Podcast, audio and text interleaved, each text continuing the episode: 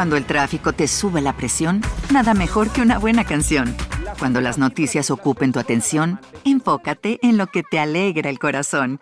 Y cuando te sientas mal, un buen médico te ayuda a sanar. Sabemos que mantener tu salud es tu prioridad, también es la nuestra en Kaiser Permanente, donde trabajamos juntos para cuidar de todo lo que tú eres. Kaiser Permanente, para todo lo que tú eres. Kaiser Foundation Health Plan of the Mid-Atlantic Stay Inc., 2101 East Jefferson Street, Rockville, Maryland 20852.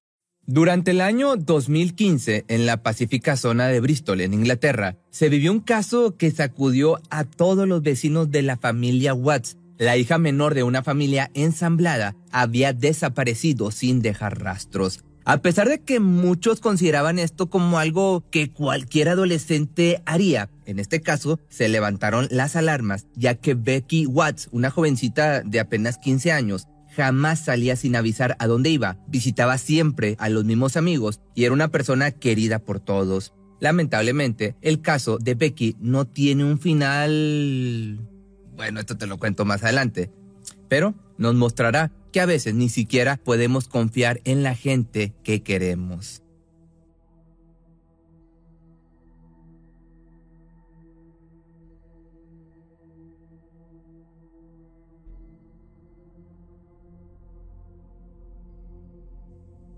Rebecca Mary Becky Watts nació el 3 de junio de 1998, una niña libre, feliz, con un gran sentido del humor y mucha confianza consigo misma, hija de padres que se divorciaron antes de que ella llegara a este mundo. Luego de la separación, Becky vivió con su madre hasta que se le removió la tenencia por negligencia.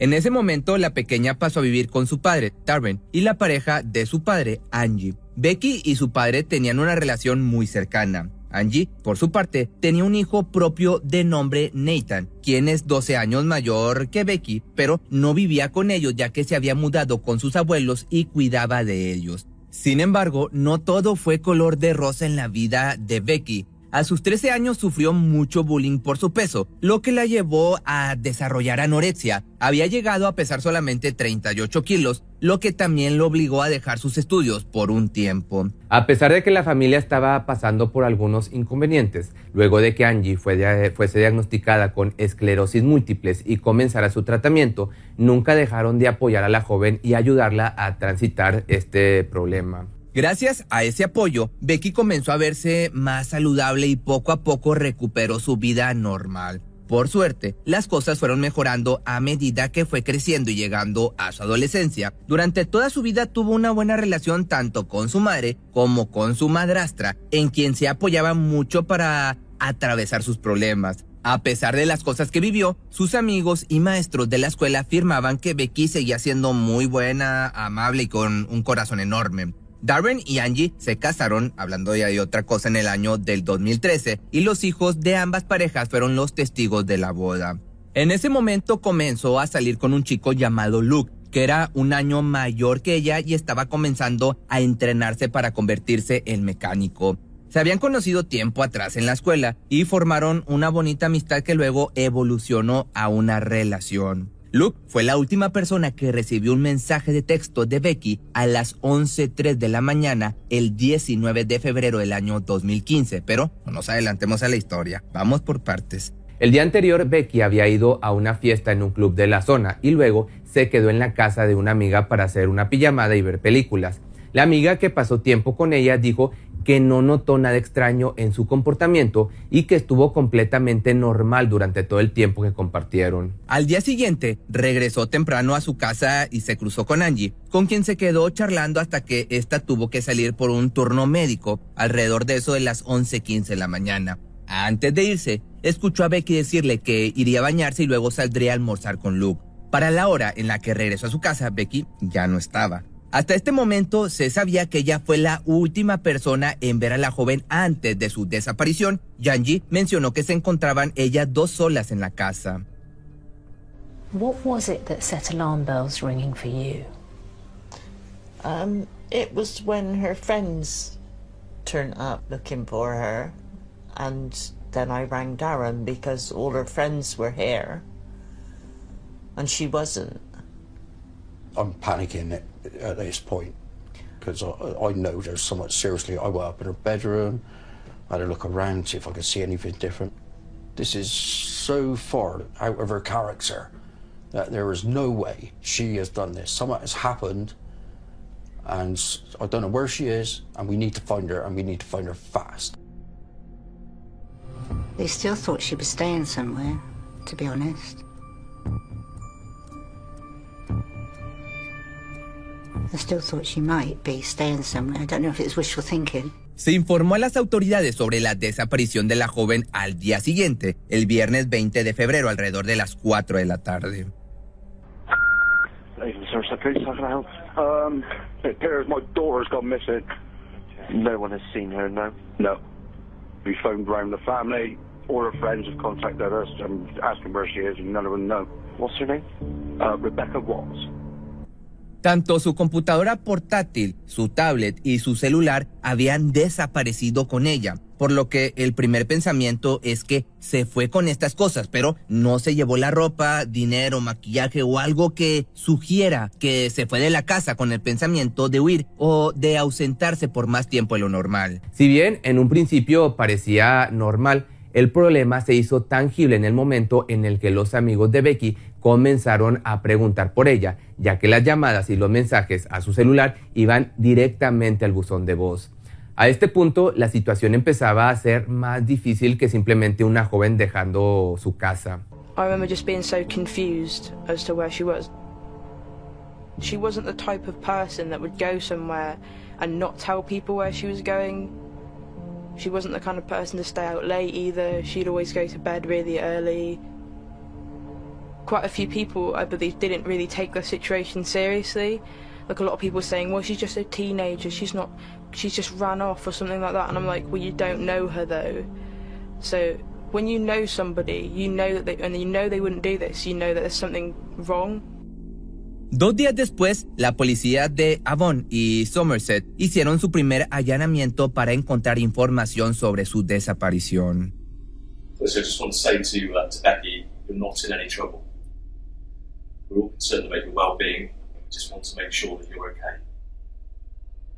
If you can call home, uh, one of your friends, phone us, police, 101, just confirm where you are, let us know you're okay. You can help work through any issues that you might be facing. I would also ask anyone who might have any information about where Rebecca is to come forward and talk to us. Bex, if you're uh, watching this, please come home. Love you so much. You're so loved, and I don't think you believe it. You really are so loved. Remember your called Dad. Please come home, or whoever's sheltering here. Do right thing. Los días comenzaron a pasar y la joven continuaba sin aparecer. Tanto el padre como la abuela de Becky aparecieron en una conferencia de prensa pidiendo su regreso o cualquier tipo de información que ayudara a encontrarla. Darwin también se ocupó de ir a diferentes radios para informar la búsqueda. En redes sociales se lanzó una campaña con el hashtag FindBecky o Encuentra Becky, que llegó a más de 2 millones de personas en todo el mundo, pero aún así nadie sabía dónde estaba. De igual forma, la policía comenzó a hacer búsquedas en diferentes propiedades de la zona de Barton Hill, el parque de St. George y la reserva natural Trooper Hill, también en los alrededores de Bristol y en espacios abiertos como diferentes plazas y lagos cercanos. Voluntarios se presentaron para colaborar en la búsqueda, no escatimaron en detalles para la investigación, lo cual pues puede ser sorprendente cuando estamos acostumbrados a ver a la policía accionando incorrectamente. Afortunadamente, este no fue el caso. Además, los investigadores hicieron un llamamiento público para obtener información sobre los movimientos de una camioneta negra Vauxhall Zafira, que te voy a estar dejando aquí la imagen porque pues, yo no sé cuál es esta, no, no sabía. Pero bueno, esto fue entre el 19 y el 23 de febrero. Los pasos siguientes de la investigación serían allanar la casa, revisar cada punto de la residencia e interrogar a los más cercanos a la joven, o sea, su familia. Ya habían pasado nueve días desde la desaparición de Becky y las fuerzas británicas estaban determinadas a encontrarla, cueste lo que cueste. Se involucró a la unidad de crímenes mayores para asistir la investigación y ellos fueron los encargados de allanar la casa de los Watts. Aquí es cuando la cosa se pone interesante. Los investigadores forenses encontraron manchas hemáticas en el marco de la puerta de la habitación de la joven. Y no solo eso, también se encontraron huellas digitales en las manchas de sangre. Finalmente, se estaban haciendo avances, pero no en la dirección esperada. Mientras tanto, del otro lado, se llevaban a cabo las primeras entrevistas con su familia. those interviews really were about background, about what we call victimology. So, what did Becky like? What didn't she like? Where did she go? Who were her friends? Who were her associates? What were her phone numbers? Do you know whether she uses WhatsApp? Yeah. She does. So, you and her would normally be through text Yeah. and um, Facebook, Messenger. En medio de los interrogatorios, los detectives descubrieron algo que no coincidía con la primera narrativa. Ese jueves, en el que Angie vio por última vez a Becky, no se encontraban solas. Cuando Angie salió por su turno médico, en la casa se encontraba su hijo Nathan con su novia Shauna, por lo que ellos fueron los últimos en verla con vida. Shauna heard the door go, so I she was assuming it was Becky going out. Yeah. So I'm assuming it was Becky going out. Okay. No one saw her go, but No. just heard the door go, Yeah. and the assumption that Becky had left house. Okay. Aquí los interrogatorios a Nathan y Shauna se volvieron un poco más relevantes para la investigación. Lo sorprendente de esta parte eh, del caso es que fue muy difícil hacer que la pareja se presentara a declarar. Si fueron los últimos en ver a la joven con vida, entonces aquí la pregunta es, ¿por qué no estarían dispuestos a colaborar en la búsqueda? Can you tell us your full name, please? Shauna Stacey Charmaine Hoare. Okay. Just scribble that down. Nathan Charles Matthews. Okay, lovely. And um, all right to call you Nathan? Yeah. Okay. Um, but I'd like you to take yourself back to that day if you could, and if you could just talk us through what happened in as much detail as you can remember. Okay. Um, we, me and Nathan, we were we rang Angie Yeah. to see if she was going to be in that day. Es importante para este caso que conozcamos un poco más de esta pareja, así que déjame te cuento. Como te mencioné previamente, Nathan es el hijo biológico de Angie, por ende medio hermano de Becky. Nathan padece de fibromialgia y debido a esto tiene constantes dolores. Esta enfermedad también le dificulta mantener trabajos. Sin embargo, se unió al ejército británico y esa era su ocupación al momento de la investigación. Nathan y Shauna mantienen una relación desde que él tenía 20 años y ella tenía 14. A pesar de que esto es claramente no muy legal o nada legal, este dato es de suma importancia para esta historia. La relación de la pareja era bastante tóxica, pero incluso de esta forma ambos vivían juntos y Shauna se transformó en la cuidadora de Angie. Algunas cosas que llamaron la atención de los investigadores era la actitud de ambos a la hora de ser interrogados. Shauna se encontraba en un estado risueño, se reía entre preguntas, tenía actitudes que no coincidían con la seriedad del caso. Nathan, por su parte, tenía un lenguaje corporal que daba a entender que no tenía interés en participar de esta investigación. Su postura lo mostraba relajado, incluso cómodo en su situación riéndose y haciendo bromas, a pesar de que se trataba de su media hermana, una niña que conoció hace casi tres años para este momento. Lo que preocupó a los investigadores entonces al escuchar el testimonio de ambos es que ambos fueron muy consistentes en sus testimonios. ¿Y qué tiene esto de malo? Te vas a preguntar. Pues bueno, incluso en el testimonio de un testigo confiable, algunos puntos pueden diferenciarse levemente, incluso después del trauma. Se puede generar algunas lagunas mentales que hacen que la persona se olvide detalles pero Nathan y Shauna recuerdan hasta el más mínimo detalle prácticamente de la misma forma, casi como si lo hubieran arreglado entre ellos. I think we got there about 11ish. Um, the door was locked, so obviously we used a key from underneath the recycling bin. Got in. Um, heard music upstairs. Assumed Becky had been in then. Mm. Um, I went into the kitchen to get a cigarette. I went to go outside to have a cigarette. My daughter started whinging because she wanted to come up with me, so I took her down to the garden to help feed the rabbit while I had a cigarette. Um, probably was about 15, 20 minutes. Um, then we came back up. I went into the kitchen to get a drink, I think I was, and wash my hands. Then I heard the front door slam. Um, carried on washing my hands, went into the living room. And then I think it wasn't until a lot later on that Angie asked me if Becky had gone out. And I said, yeah, I heard the door go. She must have gone out earlier. Really kind of like, oh, what was that? It, just, it was just the door, so Becky would have gone out. Yeah.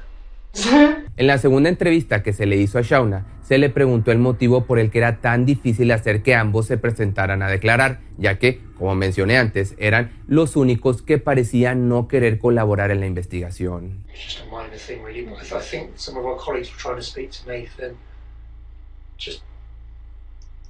Part of those initial inquiries just a few days ago on, on Tuesday, I think it was. Um, and they sort of perceived a bit of reluctance. So, yeah. Do you have any knowledge of that? Not to my knowledge, and I wouldn't know now. No.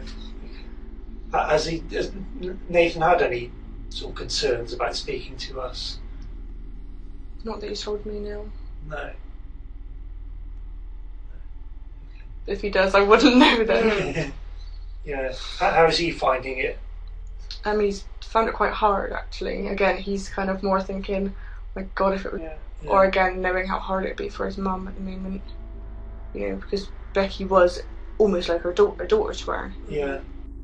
Nathan, en una de sus tantas entrevistas, tuvo algunos comentarios que insinuaron que Becky no era su persona favorita. Mencionó que consideraba que su media hermana era egoísta, manipuladora y que no le gustaba la forma en la que trataba a su madre.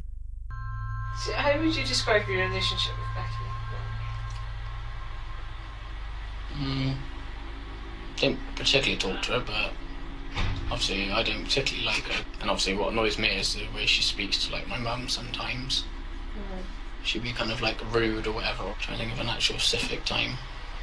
Esto, sumado a la forma en la que se rehusaban a declarar, llevó a que la pareja se transformara en los principales sospechosos del caso.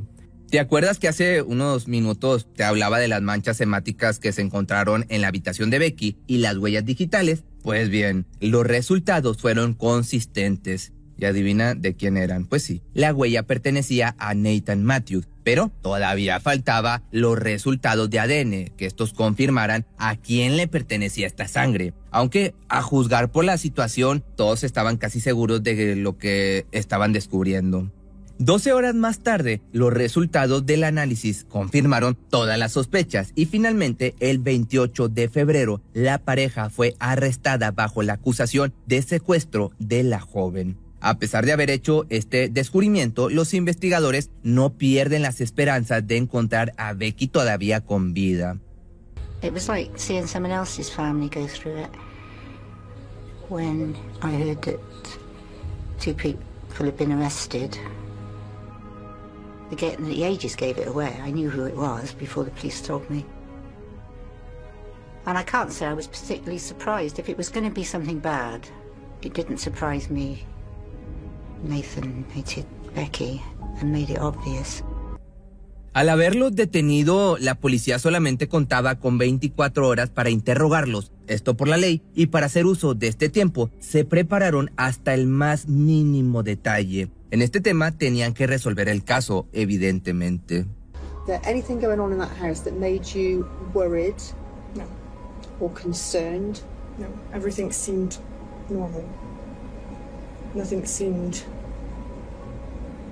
wrong. Nothing, you know, it all seemed kind of the same as it would any other day. And um, it was I was in the kitchen when I heard the door slam, and I carried on. And as I went back in the living room, he's just kind of sat on the sofa. I think he was playing on his tablet. Have you got any concerns or suspicions that Nathan or any other member of your family or extended family might be responsible for her disappearance? No. No. Why are you so sure? Because none of them's like would do anything like that. Is there anything that happened that could be significant in the disappearance of Rebecca?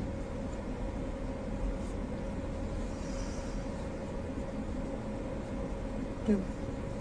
Are you absolutely sure? Yes. I know you've got something to tell us. Mm. I can see it in your face. I was just making sure there was nothing like a weird, significant thing that I hadn't thought of. Um, don't know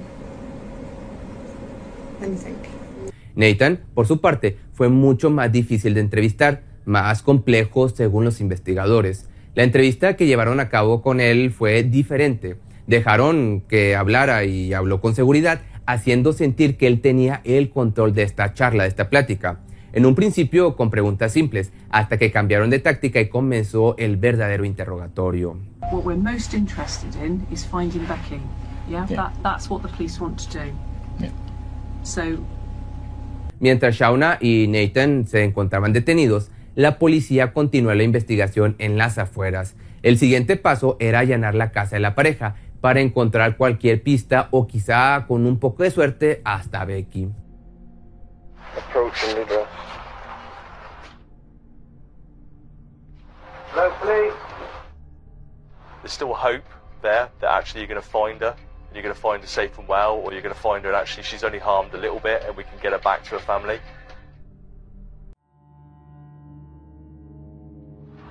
Hello, police. Entering the house, opening front door alone is very challenging. It doesn't open properly because of the extent of the stuff behind the door. There are two fridge freezers behind the door. There's two steps of stairs. The hallway. Room to the left, which has a living area. Each room is jam-packed with material, particularly the lounge, particularly the kitchen, to the point where when the search teams initially go in, they don't realise there's an understairs toilet because they can't see the door in the hall. Leads into a um, a kitchen area. So I go upstairs, uh, turn right into the bathroom. Then there's a cooker, there's a microwave. You can barely see the sink. The bath on the right hand side is extremely clean to the point where it is very, very shiny. Um, you can actually see shapes in it with how shiny it is. So that is what sticks in your mind immediately. It's out of place in context with the rest of the address. Now, clearly, at that point, I had no idea what was subsequently going to follow.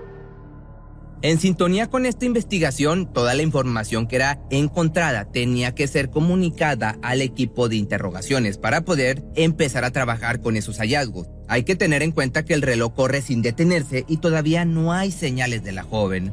En la sala de interrogatorios, los equipos preparados para continuar interrogando a los sospechosos se ponían de acuerdo para no dar información sobre las sospechas o los hallazgos que fueron hechos. Nathan todavía no sabe que la policía tiene confirmación de que su huella digital se encontraba con la sangre hallada en el departamento. Lo que hacen en cambio es darle algunas pistas de posibles hallazgos hasta notar que algo no coincide, para de esta forma incrementar la ansiedad en él.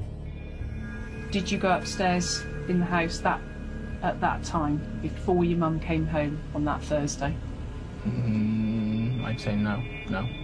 Dude, at, m- I can't remember. At most, if if the door, no, the door was shut. Dos días después de iniciar la investigación en la casa de Nathan y Shauna, el equipo de búsqueda encuentra unos recibos de compra que hacen que la investigación tome un giro totalmente inesperado. The, uh, the search coordinator said, I've got these receipts and showed me the photograph. And the receipts were within a, uh, an old changing unit, which was at the top of the stairs. Um, and those receipts indicated that somebody, uh, on the Friday when Becky was reported missing, somebody had been to uh, B&Q and had bought uh, a circular saw, uh, some gloves, goggles, and a face mask. Now that's a really significant moment for us because um, you're trying to figure out, well, what, what does that mean? And where does that take us? Does it really mean that he is trying to dismember a body? Las cámaras de seguridad de la tienda confirmaron que apenas un día después de la desaparición de Becky, la persona que hizo estas compras era su medio hermano, Nathan. Si en algún momento se había comenzado a disipar la duda que ponía como sospechoso al hombre, en este momento volvía a ponerse en el punto más importante de la búsqueda, difícil, que ahora pudiera librarse de un cargo. Lamentablemente en este punto era imposible considerar que no se tratara de un asesinato. There is a moment when you are told that Nathan, the young man who you love and trust and care about, who is part of your family, who is your wife's son, is the man they believe has murdered your daughter. And that moment must have made your heart stop. It did. It did. Yeah. Yeah. It's, it's your whole world just folds in on itself. They told me this is a murder inquiry. And I know I started shouting at that point. I started, oh, no, no, no, no, no, you're wrong. She's got to be alive. Nathan, de 28 años, y Shauna, de 21, pasaron de estar detenidos por sospecha de secuestro al estarlo por sospecha de asesinato de Becky Watt, pero ellos aún no lo sabían. Los investigadores no hicieron mención de la información que tenían hasta el momento, pero les informaron a ambos que su casa había sido allanada por un equipo forense. Llegados a este momento, las opciones eran pocas para la pareja. La verdad estaba cada vez más cerca de salir a la luz. En el día 11 de la investigación, a las 10.26 de la noche, Nathan hizo una declaración escrita a través de su abogado. Helpfully, um, we've been provided with a prepared written statement. And what we would like to do now, Nathan, is for that to be told on the interview recording. Do I have to actually listen to it and I put my fingers in my ears? Yep, thank you. Yo, Nathan Charles Matthews, acepto que soy responsable de la muerte de Rebecca Watts. El 19 de febrero del 2015 asistí a Crown Hill St. George, Bristol, con mi novia Shauna Hoare. En mi auto tenía un bolso grande con una pistola paralizante, esposas, cinta y una máscara. Desarrollé la idea de asustar a Rebecca secuestrándola. Quería asustarla, enseñarle una lección. Creía que ella era egoísta y que su comportamiento con mi madre era un riesgo para su salud. Minutos después de llegar, Shauna dijo que quería fumar un cigarro y salió al jardín. Yo fui al baúl de mi auto, saqué el bolso que contenía los artículos y fui hacia el primer piso. En el pasillo, antes de golpear la puerta de la habitación de Rebeca, ella respondió, ¿Qué? Uh, ¿hola? Y yo pregunté, ¿puedo verte un minuto? No puedo estar seguro del orden en el que se dieron las cosas, pero utilicé los objetos para apresar a Rebeca. Durante nuestra lucha, mi máscara se resbaló y Rebeca pudo ver mi rostro. Esto hizo que entrara en pánico y la estrangulé mientras ella estaba parcialmente en la bolsa. La confesión estaba hecha. Nathan le había arrebatado la vida a Becky, pero todavía no había rastro del cuerpo o algo que afirmara que esta declaración era completamente verídica. Por supuesto, un testimonio por escrito nunca es la totalidad de los hechos ocurridos y puede haber varios factores por los que eligió esta forma de confesión. Uno de ellos puede ser que tenga que ver con minimizar la violencia y el tiempo que llevó que Becky encontrara la muerte. Y algo que también se nota a simple vista es que la declaración de Nathan dejó afuera a Shauna por completo de cualquier actividad ilícita o incluso del conocimiento de sus planes para con la joven. Shauna, por su parte, negó todo hasta cierto momento. What's your knowledge of him killing Becky? Found out yesterday morning. You found out yesterday morning.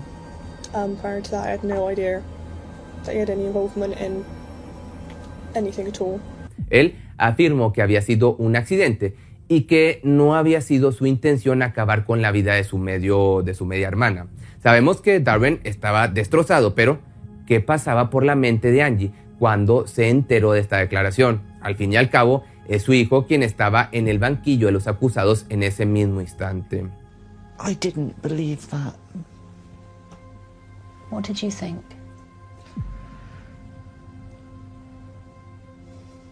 I thought he'd done it and he did it on purpose.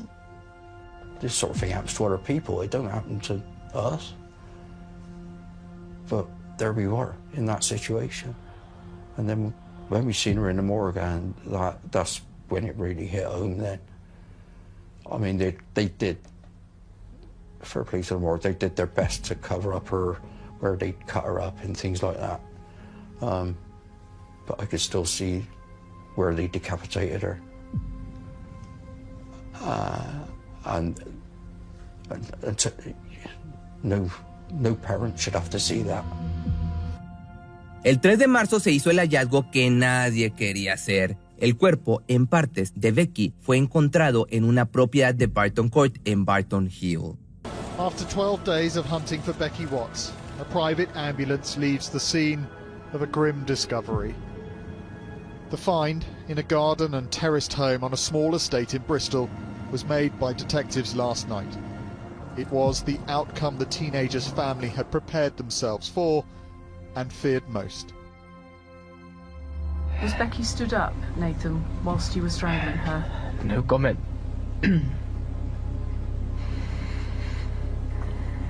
To what degree was she incapacitated then? No comment. Was she conscious at the time that you strangled her? No, no comment. Los interrogatorios continuaban con ambos sospechosos, pero Shauna seguía sin dar información sobre su conocimiento del caso. Los investigadores estaban seguros de que algo estaba ocultando y no se detendrían hasta obtener una confesión. Nathan continuó por su parte sosteniendo que su novia no tuvo nada que ver y no tenía conocimiento de sus acciones supuestamente. How do we know you weren't involved in the, killing of Becky? Because there would be no proof. I haven't touched anything or been anywhere near her alive or dead. En total, los interrogatorios duraron 96 horas, que es el máximo aprobado por la ley británica. Nathan fue acusado de ser el perpetrador del crimen de Becky y puesto en custodia a la espera del juicio. Por otro lado, el 6 de marzo, cuatro personas que habían sido arrestadas previamente fueron acusadas de ayudar al asesino a deshacerse del cuerpo de Watts. Un hombre de 23 años que había sido detenido por este caso fue puesto en libertad sin cargo, pero las investigaciones todavía no podían posicionar a Shauna dentro del crimen, pero aún así la mantuvieron en custodia hasta encontrar las pruebas que los investigadores estaban seguros existían. Afortunadamente, dos meses después harían un hallazgo que despejaría todas sus dudas. Una serie de mensajes de texto y datos de búsqueda en Internet que habían sido borrados fueron recuperados de uno de los celulares de Shauna. En ellos se revelaba por primera vez el motivo que había llevado a que le quitaran la vida a Becky. Entre las búsquedas se encontraban sitios no por con preferencia a videos de jóvenes de la edad de Becky, mientras que los mensajes intercambiados entre la pareja mencionaban haber visto jóvenes en la calle, pensamientos sobre abducir a estas jóvenes para llevárselas a su casa y usarlas, entre otras cosas. Pero, ¿te acuerdas también que al principio mencioné las diferentes edades entre ambos cuando recién empezaron a salir? Pues bueno, ahora va a cobrar un sentido. Ahí te va. Shauna fue interrogada una vez más al respecto de estos hallazgos. So the first message is uh, 9th of 12th, 2014, uh, timed at 12.48, and it says to Shauna, and um, it says, fuck you, bring me back, two pretty schoolgirls then. D1, I think that says. Tell me about that text message. No comment. Next message is 9th of December 2014 at 18.14. It says from Shauna. Just went to cost cutters and saw a very, in big caps, pretty, pretty petite girl. Almost knocked her out to bring her home. LOL. And there's crosses and zeros. Shauna, what can you tell me about that? No comment. Am I right in thinking that this girl was similar to Becca's age? No comment. El ADN de Shauna fue encontrado en una máscara y en una de las bolsas que contenían los restos de la joven ya sin vida, lo que demostraba que la mujer había sido cómplice en hacer partes el cuerpo y el empaquetado. They both stuck to their stories. His was ridiculous, hers was cold and calculating.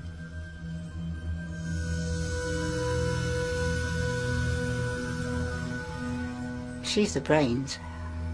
El juicio comenzó el 6 de octubre del mismo año en el Tribunal de la Corona, en Bristol. Según el alegato de la fiscalía, Becky había sido asfixiada en su dormitorio durante un complot de secuestro por motivos sexuales llevado a cabo por ambos acusados. El mismo continúa explicando que después del crimen, ambos metieron el cuerpo de Watts en el maletero de su auto, pero se quedaron en la casa de la familia por unas horas más, tiempo en el que los otros miembros de la familia regresaron a la propiedad. Más tarde, ese mismo día, regresaron a su domicilio con el cuerpo y lo llevaron directamente a la bañera, donde lo hicieron en partes con un cuchillo y la sierra circular que habían comprado recientemente y colocaron los restos en bolsas y cajas que luego llevaron al cobertizo de un vecino algunos metros de la casa. Nathan finalmente admitió el homicidio involuntario y dijo a la corte que había intentado secuestrar a su hermanastra como una forma de advertencia. Su intención era supuestamente asustarla para que cambiara lo que él consideraba que era un mal comportamiento y maltrato para con su madre, la madrastra de la joven, pero el plan salió mal ya que al momento de intentar silenciarla, hizo demasiada presión y terminó cortándole la respiración. En el juicio también se tomaron como prueba las cámaras de circuito cerrado de los establecimientos que había visitado Matthews el día de la desaparición de la joven y los días siguientes. El 19 de febrero del año 2015, la pareja había sido vista en un supermercado comprando baterías que eran necesarias para luego utilizar la pistola paralizante durante el secuestro. El ADN de ambos se encontraba en el cobertizo donde fueron hallados los restos de la joven y se llamó a un experto a declarar que afirmó que todo esto se haría más fácil si había más de una persona involucrada. En este momento, el alegato de que Shauna no tuvo nada que ver quedó invalidado por completo. Finalmente, la pareja fue sentenciada. El 11 de noviembre de ese mismo año, después de 3 horas y 27 minutos de deliberación por parte del jurado, Matthew fue declarado culpable por el asesinato y Jorge culpable de homicidio involuntario. Ambos fueron condenados por conspiración para secuestrar, pervertir el curso de la justicia, impedir el entierro legal del cuerpo y posesión de dos pistolas paralizantes. Dos hombres de los cuatro detenidos de nombre James Arland y Donovan Demetrius fueron absueltos de los cargos de ayudar a un delincuente en relación con el traslado y almacenamiento de paquetes que contenían los restos de Becky. Finalmente, el 13 de noviembre se hizo firme la sentencia y Matthews fue condenado a cadena perpetua con una pena mínima de 33 años antes de poder solicitar libertad condicional. Hor, por su parte, fue condenada a 17 años de prisión. El juez estuvo de acuerdo con la creencia de la fiscalía de que el secuestro planeado tenía un propósito íntimo,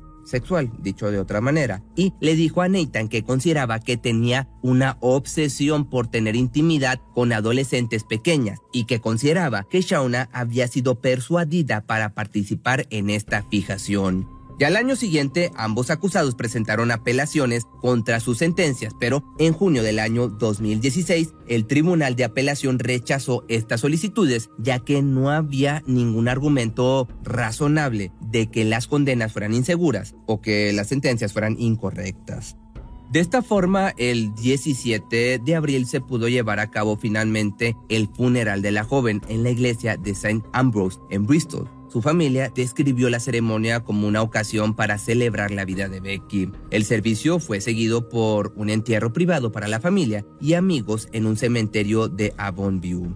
Finalmente, la memoria de Becky fue honrada de diferentes maneras en su ciudad. En febrero del año 2016 se erigió un banco de madera ubicado en Goldfield, cerca de su casa. El banco fue financiado por una sociedad de los vecinos. También se pintó un mural en su memoria en un parque cercano a la residencia de los Watts. En marzo de ese mismo año, Darwin, el padre de Becky, publicó unas memorias que describían la vida de su hija, su asesinato y el posterior juicio de los responsables. Si te gustó este video no olvides seguirme en un canal de TikTok secundario que tengo que me encuentras como Pepe Misterio Media. Aquí no narro yo, narra mi compañero, pero échale un vistazo, te va a gustar. ¿No se merece tu familia lo mejor? Entonces, ¿por qué no los mejores huevos? Ahora, Egglands Best están disponibles en deliciosas opciones. Huevos clásicos, de gallina libre de jaula y orgánicos de Egglands, que ofrecen un sabor más delicioso y fresco de granja que le encantará a tu familia. En comparación con los huevos ordinarios, Egglands Best contiene la mejor nutrición como 6 veces más vitamina D, 10 veces más vitamina E y el doble de omega 3 y B12. Solo Egglands Best. Mejor sabor, mejor nutrición, mejores huevos. Visita egglandsbest.com para más información. Cuando el tráfico te sube la presión, nada mejor que una buena canción. Cuando las noticias ocupen tu atención, enfócate en lo que te alegra el corazón. Y cuando te sientas mal, un buen médico te ayuda a sanar. Sabemos que mantener tu salud es tu prioridad, también es la nuestra en Kaiser Permanente, donde trabajamos juntos para cuidar de todo lo que tú eres. Kaiser Permanente, para todo lo que tú eres. Kaiser Foundation Health Plan of the Mid-Atlantic Stay Sink, 2101 East Jefferson Street, Rockville, Maryland, 20852.